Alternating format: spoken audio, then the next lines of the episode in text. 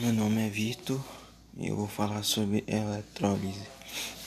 O que é eletrólise? É um processo físico-químico que utiliza a energia elétrica de uma fonte qualquer, como pilha ou bateria, para forçar a ocorrência de uma reação química de produção de substâncias simples ou compostas que não podem ser encontradas na natureza ou que não são encontradas em grande quantidade. Durante a, a, a eletrólise, um cântio sofre redução catodo e um ânion sofre oxidação no anodo.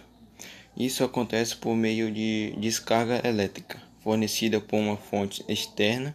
Assim temos na eletrólise uma reação de oxidação e redução não espontâneas. As duas formas de eletrólise. Eletrólise ingênia utiliza uma substância iônica no estado líquido e uma cuba eletrônica. Quando a substância iônica é submetida à fusão, ela sofre o processo de, de dissociação. Quando a fonte da energia elétrica é ligada ao cântio, desloca-se em direção a cátodo e os ânions deslocam-se em direção a anodo. Com isso, no cátodo, os cântios recebem elétrons, sofrem redução e transformam-se em uma substância estável. No anodo, os ânions perdem elétrons, sofrem oxidação e transformam-se em uma substância estável. Exemplo de eletrólise de gênio. A eletrólise de gênio do cloreto de sódio, quando o cloreto de sódio é submetido à fusão, ele sofre o processo de dissociação.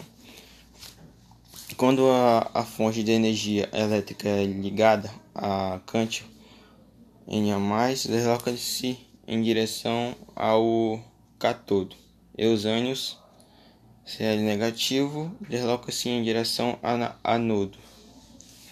No cátodo, os cântios não Na positivo, Na positivo recebe elétrons, sofre redução e transforma-se em uma substância estável na que é um metal sólido. No anodo, os ânions Cl negativo perdem elétrons, sofrem oxidação e transformam-se em uma substância estável. Cl2, que é gasoso. Eletrólise aquosa utiliza uma substância iônica dissolvida ou a água dentro da cuba eletrônica. Antes de realizar a eletrólise, primeiramente misturamos a, sub a substância, geralmente um sal inorgânico, na água para provocar sua dissociação, liberação de um cântio e um ânion. O o diferencial em relação à eletrólise e higiene é que, além dos íons provenientes da dissociação, temos também os ânions provenientes da autoionização da água. Em sua autoionização, a água produz um cântio hidrônio e um ânion hidróxido. Quando a fonte de energia elétrica é ligada, um cântio desloca-se em direção ao cátodo e um dos ânions desloca-se em direção ao anodo. No cátodo, os cântios recebem elétrons, sofrem redução e transformam-se em uma substância estável.